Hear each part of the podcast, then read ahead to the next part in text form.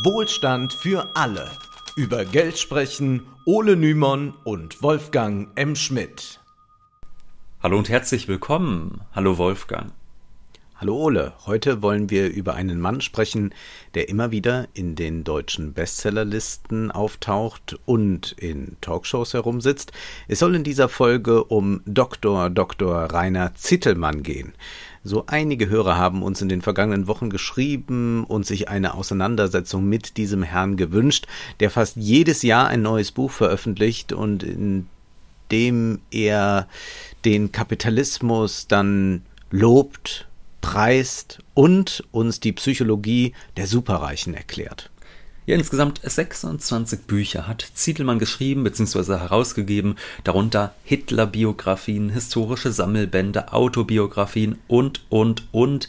Und die Bücher sind auch in viele Sprachen übersetzt worden. Da können wir offenkundig nicht alle besprechen. Wir müssen uns beschränken und wollen uns heute mit seinem aktuellen Buch Die zehn Irrtümer der Antikapitalisten auseinandersetzen. Da geht's also ans Eingemachte. Da können wir uns warm anziehen. Ja. Und wir wollen die politische Agenda Rainer Zittelmanns erklären, die mitunter gar nicht so freiheitlich ist, wie der Mann im I Love Capitalism T-Shirt einen erst einmal glauben machen möchte. Seit Jahrzehnten versucht Zittelmann innerhalb des deutschen Liberalismus einen nationalliberalen Kurs zu fördern, weshalb er nicht nur unter Linken, sondern auch unter deutschen Bürgerlichen umstritten ist. Immer wieder ist er durch sehr befremdliche Thesen aufgefallen. Werbung. Alle faselten sie was vom Wirtschaftswunder und Wohlstand für alle. Lügenpack. So heißt es in Christian Barons Roman Schön ist die Nacht, der neu bei Klassen erschienen ist und schon diese zwei Sätze verraten, dass es in diesem Roman um diejenigen geht, für die sich die Aufstiegsversprechen des Kapitalismus nie erfüllen. Wer diesen Podcast schon länger hört, der kennt Christian aus dem allerersten WFA-Spezial. Damals haben wir mit ihm über seine Kindheit in Armut und sein literarisches Debüt Ein Mann seiner Klasse gesprochen. Schön ist die Nacht bildet nun die Vorgeschichte zum Mann seiner Klasse. Man muss Christians erste Erzählung also nicht kennen, um diesen Roman zu verstehen, in dem in fiktionalisierter Form von Christians Großvätern und ihrer schicksalshaften Freundschaft erzählt wird. Der Roman spielte im Kaiserslautern der 1970er Jahre. Die Wirtschaftskrisen, die nach 1971 ausbrechen, machen sich im Leben von Horst und Willi bemerkbar, die zwar versuchen, anständig zu bleiben, um ihre Familien zu ernähren, dann aber doch immer wieder krumme Dinger drehen müssen. Es geht um die Konkurrenz und die Verbrüderung mit Gastarbeitern, um das Hauen und Stechen am Ende der Nahrungskette, aber auch um eine sehr besondere, jahrzehntelange Freundschaft und die ganz große Liebe ich spreche für uns beide, wenn ich sage, es ist ein literarisch herausragender und zugleich hochpolitischer Roman. Alle Informationen zu Schön ist die Nacht findet ihr unter dem Link in der Episodenbeschreibung. Zurück zum Mann mit den zwei Doktortiteln. Rainer Zietelmann hat eine bewegte Vita, die auch dabei hilft, sein heutiges publizistisches Schaffen zu erklären. Von daher mal kurz zur Person. Der 1957 in Frankfurt am Main geborene Zietelmann war nicht schon immer ein Nationalliberaler. Er war als Schüler und Student tatsächlich in linksradikalen Kreisen unterwegs. Zwischenzeitlich war er sogar Maoist. Das ist keine Seltenheit. Wir kennen viele bundesdeutsche Karrieren, die weit links begonnen haben und sich dann irgendwann in die Gesellschaft der Mächtigen und Erfolgreichen einreiten. Allein innerhalb der Bundespolitik gibt es ja unzählige solcher Karrieren, etwa die eines Gerhard Schröder, der sich selbst mal als Marxist verstand und dann für den größten Sozialabbau der bundesrepublikanischen Geschichte verantwortlich zeichnete, oder die des heutigen Kanzlers Olaf Scholz, der sich auch einmal als Sozialist begriff. Auch Zietelmann kam von links, aber er ist ein regelrechter Konvertit. Er ging weit nach rechts. Aus dieser Karriere macht er keinen Hehl. Er hat sogar noch alte Texte aus den 70er Jahren auf seiner Homepage. Zittelmanns linke Positionen, die er nach seiner Studentenzeit hinter sich gelassen hat, sind also gut nachvollziehbar. Und da heißt es zum Beispiel in einem Aufsatz aus dem Jahr 1977 zum Thema Verkehrs- und Umweltpolitik, zum Beispiel müssen wir die auf privaten Personenverkehr basierende kapitalistische Verkehrspolitik radikal kritisieren und deren ökonomische Notwendigkeit für den Kapitalismus nachweisen. Hierbei werden wir in unserer Massen Arbeit spätestens auf große psychologische Probleme stoßen, da die Massen das Auto geradezu vergöttern, da es für sie zum Fetisch geworden ist, wie überhaupt der ganze Konsumramsch, mit dem sie sich Ersatzbefriedigung für ihre unterdrückte Sexualität verschaffen wollen. Auch in unserer Umweltpolitik müssen wir das Thema Sexualunterdrückung mit all seinen Implikationen zentral aufwerfen. Gut, an dieser Analyse stimmt wirklich vorne und hinten nichts. Und so gesehen ist es auch nicht verwunderlich, dass jemand so eine weiter politische Wanderung vornimmt, wenn diese linke Analyse der Ausgangspunkt ist. Zuallererst, es gibt keine zwingende ökonomische Notwendigkeit, die mit dem Kapitalismus zu tun hat, warum Leute Auto fahren. Das ist eine Frage historischer Kontingenz.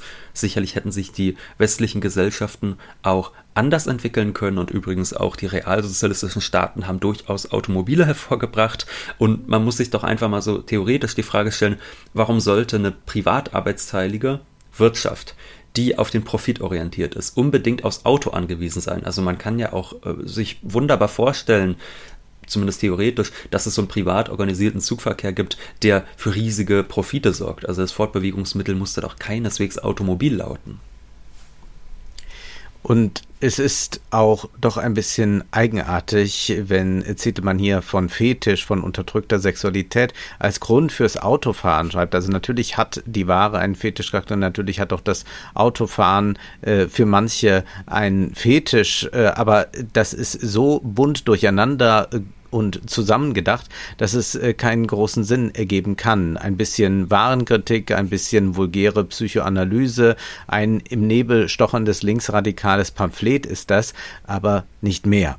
Eine wirkliche theoretische Festigkeit scheint Zittelmann in seiner Zeit als Linker überhaupt nicht besessen zu haben. Und so erklärt sich dann vielleicht auch, wieso seine Kapitalismuskritik so einseitig ausfällt. Und es erklärt auch, warum es so viele Konvertiten dieser Art gibt, wenn man sich dann äh, ansieht, was die mal früher gedacht haben, die so alle behaupten, ich war mal links und bin es nicht mehr, dann heißt das, dass die mal bei irgendeinem Trend mitgemacht haben und äh, vielleicht auch mal lange Haare hatten oder so und äh, mal ein paar äh, Dinge über sexuelle Befreiung geredet haben, aber äh, oft ist das äh, nicht von Leuten, die sich zum Beispiel fundiert mit Marx auseinandergesetzt haben.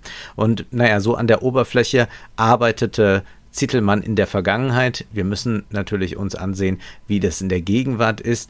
Und fragen wir uns jetzt auch, was können wir noch über diese politische Wende sagen, die Zittelmann da vollzogen hat? Denn du hast es schon angedeutet, es gibt da auch diese äh, nationale Komponente. Ja, nach seinem Studium und während seiner Promotion wandte sich Zittelmann immer mehr von marxistischen Theorien ab und arbeitete dann als Journalist für die Welt. Und ab den 90er Jahren fiel er dann vermehrt durch rechte Positionen auf. Unter anderem wurde ihm Geschichtsrevisionismus vorgeworfen, als er zusammen mit anderen Autoren einen Appell initiierte, in dem es über den 8. Mai hieß, Einseitig wird der 8. Mai von Medien und Politikern als Befreiung charakterisiert. Dabei droht in Vergessenheit zu geraten, dass dieser Tag nicht nur das Ende der nationalsozialistischen Schreckensherrschaft bedeutete, sondern auch den Beginn von Vertreibungsterror und neuer Unterdrückung im Osten und den Beginn der Teilung unseres Landes. Ein Geschichtsbild, das diese Wahrheiten verschweigt, verdrängt oder relativiert, kann nicht Grundlage für das Selbstverständnis einer selbst, selbstbewussten Nation sein, die wir Deutschen in der europäischen Völkerfamilie werden müssen, um vergleichbare Katastrophen künftig auszuschließen. Wir müssen also Zittelmanns Projekt als ein Doppeltes verstehen. Er ist für radikale kapitalistische Reformen und er will gleichzeitig die Stärkung nationalen Selbstbewusstseins, also eine rechte Wende innerhalb des Liberalismus. Da hat er sich dann auch bei der FDP angedient. Zum Glück war er damit tatsächlich nicht sonderlich erfolgreich. Diese politische Tendenz wird einem aufmerksamen Leser bereits ersichtlich, wenn man hinschaut, wen Zittelmann in seinem aktuellen Buch zustimmend zitiert, etwa den uns aus Folge 61 bekannten Roland Bader oder den mit dem Crash-Propheten Markus Krall eng verbundenen Thorsten Polleit, der Chefökonom von Degussa Goldhandel ist. Viele Austrians, also österreichische Ökonomen werden hier aufgeführt oder Studien vom libertären Cato-Institut aus den USA, das sich für Minimalstaatlichkeit einsetzt und sich in der Tradition von Friedrich August von Hayek und Ayn Rand sieht. Dieses politische Programm wird auch in Zittelmanns aktuellem Buch immer wieder sichtbar und da wundert man sich dann schon, so viel Kompetenz müsste ja doch vorhanden sein, dass wenn man mal sich diesen Anhang durchsieht, dass man da merkt, okay, das hat ein Geschmäckle. Denn ich habe zum Beispiel über Instagram eine Nachricht äh, von einem Schüler erhalten äh, zum Thema Zittelmann und die haben tatsächlich dieses neue Buch im Schulunterricht behandelt. Und nicht, weil der Lehrer mal kritisch sein wollte und aufklären wollte darüber. Mhm.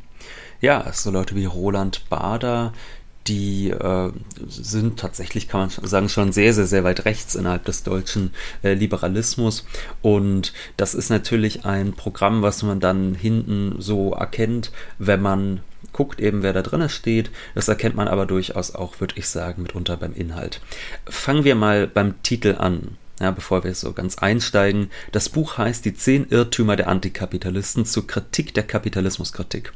Ein bemerkenswerter Untertitel, der sicherlich nicht zufällig an das Kapital von Karl Marx erinnert. Das trägt ja den Untertitel Zur Kritik der politischen Ökonomie. Wir werden gleich sehen, im Gegensatz zu Marx ist das hier kein Buch, das irgendwie in der Theorie, in der Abstraktion anfängt, sondern ganz im Gegenteil eigentlich überhaupt nie abstrakt und theoretisch sein will. Zietelmann will in diesem Buch vielleicht auch nicht sein kann, ne? Das ist jetzt, das ist jetzt die Frage. Ich meine, ich habe die anderen Bücher nicht gelesen, äh, aber zumindest in dem Buch, das werden wir gleich noch darauf zu sprechen kommen, will er ja dezidiert nicht theoretisch werden. Ja. So.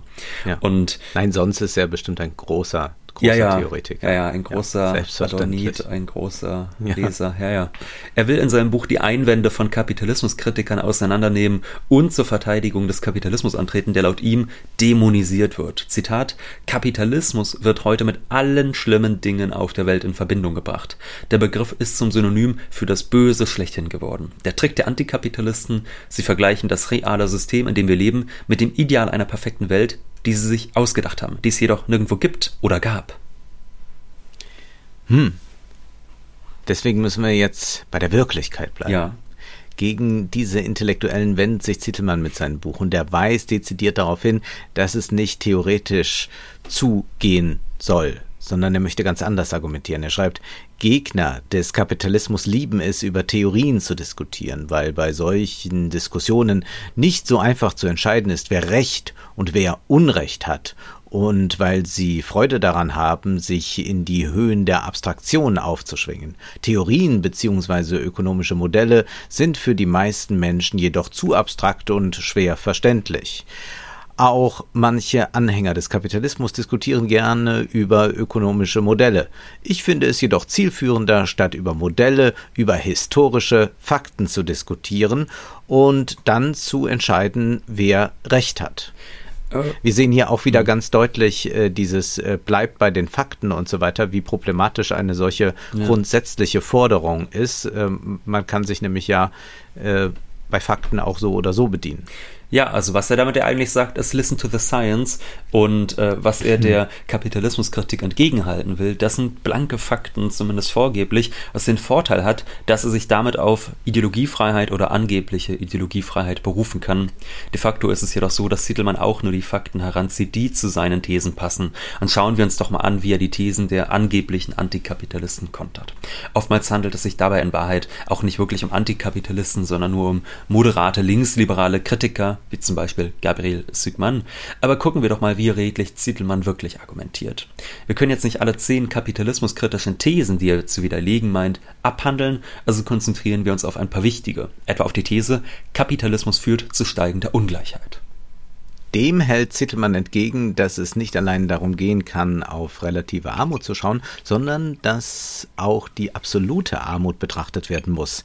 Es kann ja durchaus sein, dass sich die Ungleichheit vergrößert, etwa der Abstand zwischen Managergehältern und denen von normalen Angestellten, und dass trotzdem alle absolut mehr haben als vorher.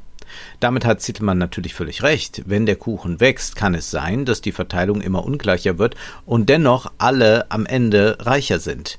In der vergangenen Woche ging es auch schon darum, dass eine wachsende Wirtschaft nicht ein Nullsummenspiel ist, dass also nicht nur eine fixe Menge verteilt wird, so dass der Vorteil des einen immer der Nachteil des anderen sein muss. Nein, bei einer wachsenden Wirtschaft kann tatsächlich eine Win-Win-Situation entstehen, was natürlich keineswegs bedeutet, dass die Verteilung des neu geschaffenen Wohlstands deshalb irrelevant sei. Zittelmann weist nun darauf hin, dass die absolute Armut weltweit sinkt, dass also immer mehr Menschen aufsteigen, der Welthunger abnimmt und so weiter und so fort.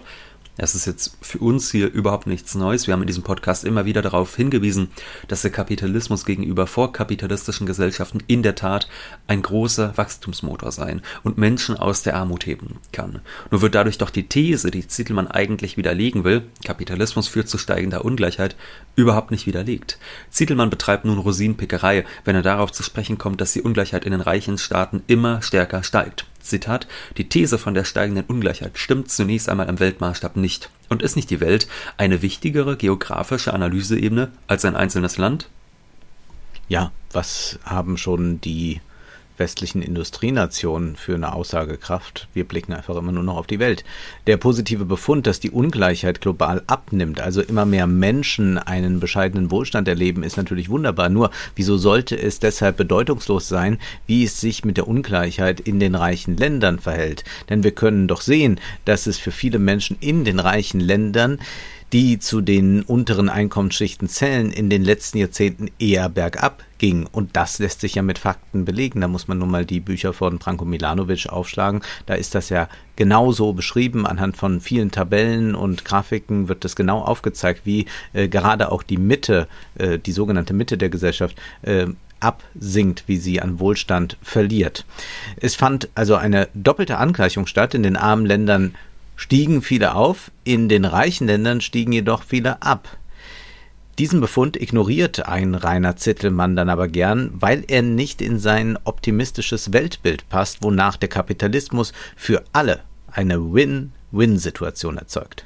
Ja, oder da kommen dann auch teilweise etwas eigenartige Kritiken. Dann heißt es zum Beispiel, wenn gesagt wird, äh, was weiß ich, den zehn unteren Prozent der Gesellschaft geht's heutzutage schlechter als vor 20 Jahren, die haben einen niedrigeren Reallohn oder was auch immer, da schreibt er dann, ja, aber das sind, ist jetzt eine statistische Kategorie. Also die 10% von heute sind ja nicht mehr die 10% von damals, genauso wie die Superreichen von heute vielleicht auch gar nicht mehr die Superreichen von vor 30 Jahren sind. Das heißt, es sind gar nicht dieselben Personen, sondern nur statistische Kategorien. So als würde das irgendwie einen Unterschied machen. Ja, mag sein, dass da welche aus den ärmsten 10% äh, in also aufgestiegen sind, nur dafür sind andere in diese ärmsten 10% abgestiegen. Und wenn die dann tatsächlich ärmer sind als vor 20 Jahren die ärmsten 10% waren, dann hat das ja immer noch eine gigantische Aussagekraft. Also da wird dann so eine Rosinenpickerei betrieben oder man, was weiß ich, kritisiert, äh, sagt zum Beispiel, guck mal, wie arm die Leute in der Sowjetunion waren und vergleicht dann im Jahr so und so, ähm, hatten die in der Sowjetunion diese und jene Konsumgüter zur Verfügung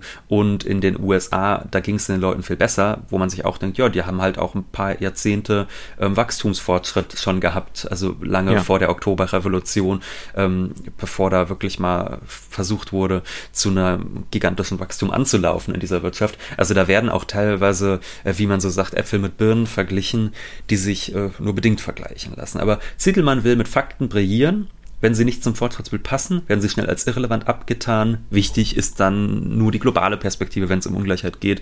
Und das mit der Ungleichheit innerhalb der Länder, äh, das ist dann nicht so schlimm. Und da merken wir auch das Problem daran, dass Siedelmann sich weigert, theoretisch zu werden. Denn jetzt wäre doch zum Beispiel die spannende Frage, warum geht es denn für viele Menschen in den reichen Staaten in den letzten Jahrzehnten kaum oder vielleicht sogar gar nicht bergauf, während die Reichen tatsächlich immer reicher geworden sind, also die Ungleichheit gestiegen ist. Es hat beispielsweise mit internationaler Konkurrenz zu tun. Damit, dass in den reichen manchen Ländern die Angst vor Kapitalflucht besteht, weshalb man dazu übergegangen ist, Niedriglohnsektoren zu fördern oder Arbeitnehmerschutz abzubauen, etwa indem atypische Beschäftigungsformen gefördert wurden. Und das sind ja übrigens auch alles Reformen, die Zittelmann gut findet. Also das ist für ihn dann einfach ein Sachzwang. Da ist einfach klar, wenn die Leute äh, zu viel Einkommen verlangen oder so und deshalb die nationale Wirtschaft nicht brummt, na, da muss man halt eine Reform durchführen. Das ist dann einfach so ein Naturgesetz für ihn. Immer auf Seiten der Reichen, aber weil die Fakten halt einfach dafür sprechen immer. immer weil es den Reichen dann, äh, weil es den Armen dann ja. auch besser geht, Wolfgang. Ja, ja, immer, immer sprechen die Fakten so, dass es zufällig ja. den, den Reichen dann richtig gut geht und dass man den Armen nochmal was nehmen kann. Zittelmann ist sich aber sicher, dass auch diese sogenannten Globalisierungsverlierer profitiert haben weil die Konsumprodukte durch die globale Arbeitsteilung, soll heißen Ausbeutung am anderen Ende der Welt, billiger geworden sind. Diese Ausbeutung darf man aber auch nicht zu kritisch sehen, denn sie sei der einzige Weg aus der absoluten Armut, weshalb sogar das Verbot von Kinderarbeit für Zittelmann zweifelhaft ist, wie er im ersten Kapitel feststellt.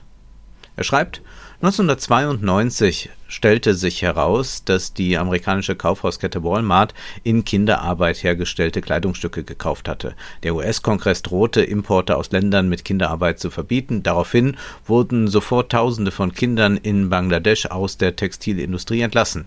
Als internationale Organisationen anschließend nachforschten, was aus diesen Kindern geworden war, zeigte sich, dass viele von ihnen Beschäftigungen nachgingen, die gefährlicher und schlechter bezahlt waren als die vorigen und einige in der Prostitution gelandet waren.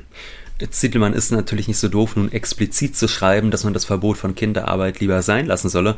Er verweist stattdessen darauf, dass das ohnehin passiert, wenn man den Markt nur lange genug machen lässt. Zitat: Wie bereits erwähnt, ist die Kinderarbeit weltweit massiv zurückgegangen, aber nicht vor allem als Folge von Verboten oder von Boykottaktionen, sondern deshalb, weil sich die Lebenssituation der Menschen in vielen ehemaligen Entwicklungsländern entscheidend verbessert hat. Die Eltern, die zuvor wirtschaftlich darauf angewiesen waren, dass ihre Kinder mitarbeiteten, verdienten jetzt besser und konnten ihren Kindern eine Ausbildung finanzieren. Nicht weniger, sondern mehr Kapitalismus hat im Kampf gegen die Kinderarbeit geholfen. Und natürlich sind so Regulierungen, die international durchgesetzt werden, vollkommen ja äh, machtlos, wirkungslos. Deswegen stemmen sich auch immer alle so sehr dagegen. Also ja, deshalb landen so die Kinder dann auch wäre, immer in der Prostitution wegen solcher staatlichen Gesetze. Ja. ja, ja, es gibt eigentlich gar keine Alternative. Mit mehr Kapitalismus meint Zittelmann mehr Markt, weniger Staat, da er überzeugt ist, dass sich alle relevanten ökonomischen Unterscheidungen auf dieser Achse bewegen und dass mehr Staat gleichbedeutend mit mehr Sozialismus ist. Dass der Kapitalismus konstitutiv auf den Staat angewiesen ist, will er nicht wahrhaben, sondern hat Angst vor dem Weg in die Knechtschaft, weshalb selbst ein Verbot von Kinderarbeit ihm als nicht eindeutig nutzbringend erscheint. Diese Logik, wenn wir Kinderarbeit verbieten, könnte es erst einmal zu einer weiteren Pauperisierung der Kinder kommen, ist natürlich nicht gänzlich falsch, lässt sich aber auf so ziemlich jede größere politische Befreiung anwenden. Dann darf man im Prinzip nie was machen, weil mal kurzfristig irgendwas sich dann verschlechtern könnte. Dann könnten wir auch sagen, die Aufhebung der Leibeigenschaft oder der Sklaverei sei nicht eindeutig positiv zu bewerten, da viele nach Aufhebung dieser persönlichen Knechte Knechtschaft erst einmal weiter verarmt sein. Das wäre natürlich eine irre These, die überhaupt gar keinen äh, geschichtlichen Fortschritt, äh, der erkämpft werden kann, zulässt, sondern dann fragt man sich einfach, ja, vielleicht ist irgendwann es dem Markt angenehm, dass äh, genügend Geld verdient wurde, dass die schlimmsten Tätigkeiten nicht mehr verrichtet werden müssen. Hier sehen wir uns noch eine weitere These an, die Zietelmann widerlegen will. Etwa Kapitalismus ist schuld an Umweltzerstörung und Klimawandel. Auch hier würden wir sagen, dass wir als Kapitalismuskritiker diese These gar nicht so pauschal teilen. Also in, unserem, in unseren Folgen zu Degrowth, da haben wir ja mehrfach darauf hingewiesen, dass ganz unabhängig vom kapitalistischen Wachstumsdrang derzeit das Problem besteht, dass bereits die weltweite Befriedigung dessen, was wir im reichen Westen als Grundbedürfnisse ansehen, große ökologische Folgeschäden hätte. Oftmals sind die Thesen, die Zittelmann aufstellt und widerlegt, von einer erschreckenden Schlichtheit. Ja, es gibt undifferenzierte Linke, die so simpel argumentieren, aber sich einen so leicht zu entkräftenden Gegner vorzuknüpfen, das ist schon etwas dingfaul. Ja, beim Schattenboxen kann man auch immer gewinnen. Der These, dass der Kapitalismus Umwelt und Klima schädigt, hält Zittelmann entgegen, dass es im Realsozialismus ja viel schlimmer zugegangen sei. So verweist er etwa auf Maos China, in dem das ganze Land dazu angehalten wurde, mit kleinen Öfen an der Stahlproduktion mitzuwirken, was zu einem enormen Anstieg der CO2-Emissionen geführt hat. Wohlgemerkt zu einer Zeit, als Debatten über CO2-Budgets nirgends auf der Welt geführt worden sind. Dieses Projekt haben wir in Folge 64 schon ausführlich kritisiert. Äh, und niemand, der noch alle Tassen im Schrank hat, würde sagen, das war eine gute Idee von Mao. Dieses Wirtschaftsprogramm muss man verteidigen. Genauso wie wohl kaum jemand die in der DDR gegen die Umweltbewegung gerichteten Politiken gut findet. Das Klima war im Übrigen damals in keinem Teil der Welt für die Politik leitend. Stattdessen ging es generell darum, ob in einem kapitalistisch oder sozialistisch regierten Land viel Wirtschaftswachstum zu erzielen. Koste es, was es wolle, mit Blick auf das Klima. Zittelmann meint nun aber mit dem Verweis auf die im Realsozialismus angerichteten Umweltschäden schon den Beweis dafür zu liefern, wieso im Kapitalismus viel besser mit Ressourcen umgegangen wird. Nach der Logik können wir jetzt auch anfangen, Umweltsauereien im Kapitalismus aufzudecken, um einen Pseudobeweis für die theoretische Unvereinbarkeit von Kapitalismus und Klimaschutz zu liefern. Das tun wir jedoch nicht, da wir uns eben tatsächlich für theoretische Herleitungen interessieren, die Zittelmann ja tunlichst vermeiden mag. Gut, bleiben wir bei der Praxis. Wie soll man denn auf Probleme der Umweltverschmutzung eingehen? Da beruft sich Zittelmann auf Thorsten Polleit. Zwar sei Zittelmann ein Skeptiker, was Utopien und radikale Lösungen anlangt, aber Polleits Idee, die findet er bedenkenswert. Da heißt es in seinem Buch, die Umweltzerstörung komme daher, dass der Staat knappe Ressourcen übernutzt, verschwendet und veruntreut. Er hat kein Interesse und keine Anreize, sich für die effiziente Bewirtschaftung knapper Ressourcen einzusetzen, zudem fehlt ihm auch meist das notwendige Wissen. Indem die Staaten die Gesetzgebung und Rechtsprechung monopolisierten, so Polleit, haben sie die Umweltprobleme erst heraufbeschworen, beispielsweise indem sie Unternehmen und Konsumenten erlauben, Schadstoffe auf Straßen und in Flüsse, Meere und in die Luft gelangen zu lassen. Und mal ganz kurz dazu, das ist ja einfach, das, das stimmt ja auch so pauschal einfach nicht. Also es ist einfach eine Geschichte jahrzehntelanger oder jahrhundertelanger Bestrebungen von staatlicher Seite aus zu gucken, wo passieren einzuhegende Umweltschäden, wie können wir die ja. verringern. Man darf in Deutschland ja nicht einfach sagen, ach, hier ist mein Giftmüll, den leite ich doch mal gleich in die Saale über oder so. Also so funktioniert es einfach in Wahrheit nicht.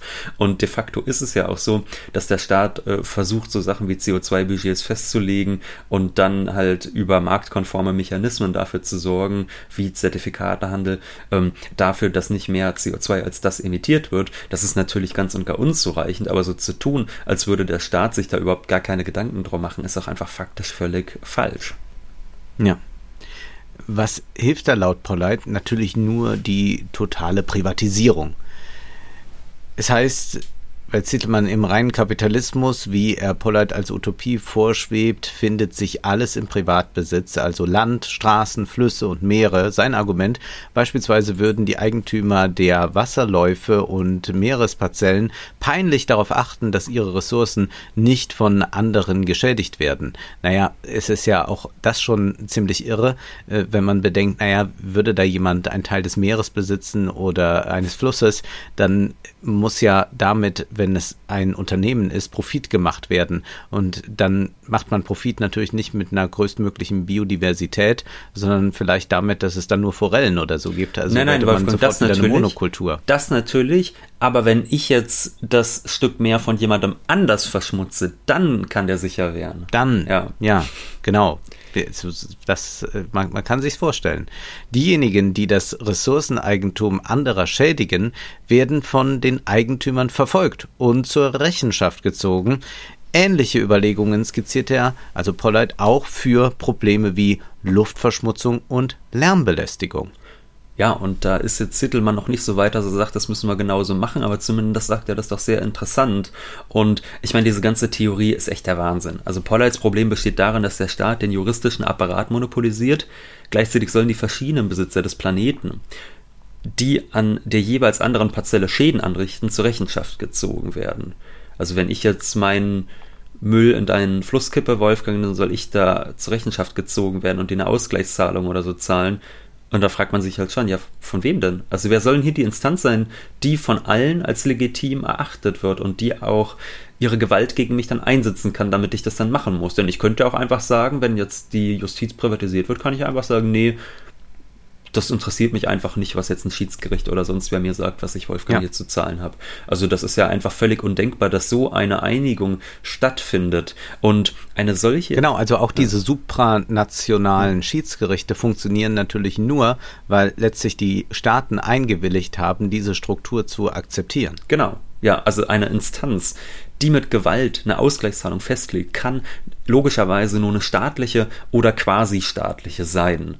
Und an dieser Theorie, die wir hier sehen, ist wirklich alles falsch. Schuldig gesprochen für Umweltverschmutzung wird nicht primär der, der sie ausübt, sondern allein der Staat, der sie zulässt.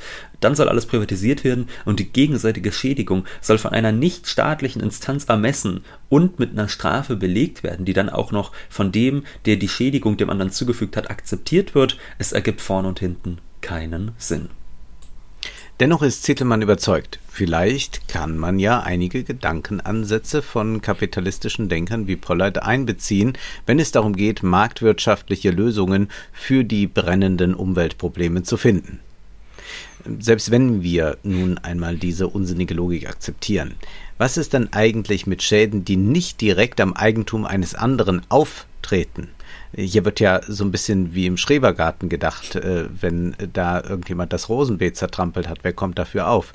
Laut Pollards Logik soll ich ja dir eine Strafzahlung entrichten, Ole, wenn ich deinen See verschmutzt habe. Das ist noch irgendwie vorstellbar. Was jedoch, wenn ich überdurchschnittlich viel CO2 emittiere und damit einen erst einmal bloß abstrakten Schaden anrichte, der nicht sofort sichtbar wird, schon gar nicht für den Nachbarn am Nebengrundstück, wie soll damit umgegangen werden, wenn erstmal nicht ersichtlich ist, äh, inwiefern das andere betrifft? Spätestens da greift diese Logik völlig ins Leere. Wer will mich dann dafür haftbar machen? Ja, oder du hast eben das schöne Beispiel genannt. Was ist denn, wenn du ein Stück vom Meer hast und du überfischst es und das hat dann große ökologische Auswirkungen, unter denen alle Menschen leiden. Also es geht vorne und hinten einfach nicht auf. Und wir merken auch, dass Zietelmann die Logik des Staates und dessen Bedeutung für den Kapitalismus überhaupt nicht richtig einzuschätzen weiß. Also eine bürgerliche Gesellschaft der freien und gleichen Waren Händler, die braucht eben auch eine legitime Instanz, die sie anrufen kann und die notfalls ihre Gewalt geltend macht. Zittelmann hingegen ist überzeugt, dass jedes staatliche Handeln oder zumindest jedes Mehr an staatlichem Handeln eigentlich schon den Weg zur Knechtschaft ebnet. Und dass ähm, das auch in den allermeisten Krisen eher zu einer Verschärfung der Krise als zur Auflösung der Krise führt. Es klingt letztlich ein bisschen wie ein schlechter Hayek-Abklatsch, wenn Zittelmann seine sogenannte Reagenzglastheorie vorstellt. Stellen Sie sich ein Reagenzglas vor, in dem sich die Elemente Staat und Markt, Sozialismus und Kapitalismus befinden. Da wieder mal die kleine Anmerkung. Hier wird der Denkfehler Staat sei gleich Sozialismus und eigentlich der Marktgesellschaft etwas Äußerliches nochmal wunderbar sichtbar. Und dann mhm. heißt es weiter, und dann geben Sie in dieses Reagenzglas mehr Markt ein. Das Ergebnis ist eine Abnahme der Armut und eine Zunahme des Wohlstandes. Hat man ja beispielsweise in äh, Osteuropa in den 90er Jahren gesehen. Oder sie geben in das Reagenzglas mehr Staat ein, so wie es die Sozialisten, das, das war jetzt nochmal eine zynische Hinzufügung, oder sie geben in das ja. Reagenzglas mehr Staat ein, so wie es die Sozialisten in Venezuela seit 1999 getan haben. Das Ergebnis ist mehr Armut und weniger Wohlstand. Es ist ja ein wunderbares Bild. Also da sind ja. wir jetzt hier wirklich bei Listen to the Science. Hier sind wir ganz hart an den Fakten dran. Man kann es sich vorstellen, wie im Unterricht mit dem Reagenzgas. Ja. Da fehlen nur noch Peng. die Lümmel von der ersten Bank. Es ist toll. Ganz wunderbar. Hier wird die neoliberale Ideologie wunderbar sichtbar. Irgendwie scheint eine Mischung aus Staat und Markt vorzuherrschen. Wo genau die Grenze zu ziehen ist, wie viel Staat noch gesund ist, das können Liberale irgendwie nie sagen. Sie wissen nur, dass mehr Staat doof ist. Wie viel aber gebraucht wird, das können sie nie bestimmen. Das erleben wir auch bei unseren Freunden von der FDP. Es ist immer zu viel Staat, aber wie viel soll es dann jetzt genau sein? Hm, weiß man nicht. Ja, so viel wie jetzt gerade ist gerade noch okay, aber alles, was darüber hinausgeht, ist aber eigentlich jetzt schon ein bisschen ja. zu viel. Ja, ein bisschen müsste man noch. Keynes hat das Hayek einmal wunderbar vorgehalten und diese Logik auseinandergenommen, als er nämlich über die Grenze zwischen staatlicher Planung und laissez-faire sagte, Sie stimmen zu, meinte Keynes, dass die Grenzen irgendwo gezogen werden, die Grenze irgendwo gezogen werden muss und dass der logische Extremfall nicht möglich ist. Sie geben uns aber nicht den geringsten Anhaltspunkt, wo sie zu ziehen ist. Es trifft zu, dass Sie und ich sie wahrscheinlich an verschiedenen Stellen ziehen würden. Ich vermute, dass Sie, wenn man meine Theorien in Rechnung stellt, die Praktikabilität des Mittelwegs gewaltig unterschätzen. Aber sobald Sie zugeben, dass das Extrem nicht möglich ist und eine Linie gezogen werden muss, sind Sie ihrer eigenen Argumentation gemäß Schachmatt, da sie uns davon zu überzeugen versuchen, dass man, sobald man sich auch nur einen Zentimeter in Richtung Planung begibt, zwangsläufig auf der schiefen Ebene landet, die einen zu gegebener Zeit in den Abgrund stürzen wird. In diesem falschen Verständnis von Ökonomie und staatlicher Macht sitzt auch Rainer Zittelmann auf, nochmal deutlich stärker sicherlich als Hayek. Er ist nochmal deutlich populistischer, nochmal deutlich demagogischer, weshalb es auch eher müßig ist, sich durch sein Werk zu quälen. Es handelt sich letztlich um ein Sammelsurium an Fakten, die seine Meinung unterstützen und die recht beliebig ausgewählt sind, gepaart mit einem ungenügenden Verständnis dessen, was den Kapitalismus wirklich ausmacht. Und gerade diese theoretische Auseinandersetzung beispielsweise eben auch mit einer marxistischen Theorie, die nochmal fundamentaler ansetzt. Gerade diese Auseinandersetzung, die scheut Zietelmann. Und wer sich jetzt fragt, und warum verkauft er trotzdem so viele Bücher, dem sei geantwortet, ja gerade deshalb verkauft er so viele Bücher. Nun wollen wir abschließend noch äh, darauf hinweisen, dass dieser Podcast viel Arbeit bedeutet und wir uns über finanzielle Unterstützung freuen. Dies ist per Banküberweisung, PayPal, Steady oder Patreon möglich. Alle Informationen dazu stehen in der Beschreibung. Und es gibt eine neue Literaturfolge. Da möchte nämlich eine Figur so reich werden wie ein Rothschild. Wir sprechen über Dostojewskis Jüngling. Nun ist aber erst einmal Schluss für heute, denn Zeit ist Geld. Prosit. Das war Wohlstand für alle. Ihr könnt uns finanziell unterstützen über paypal.me Schrägstrich Ole und Wolfgang oder über die in der Beschreibung angegebene Bankverbindung. Herzlichen Dank.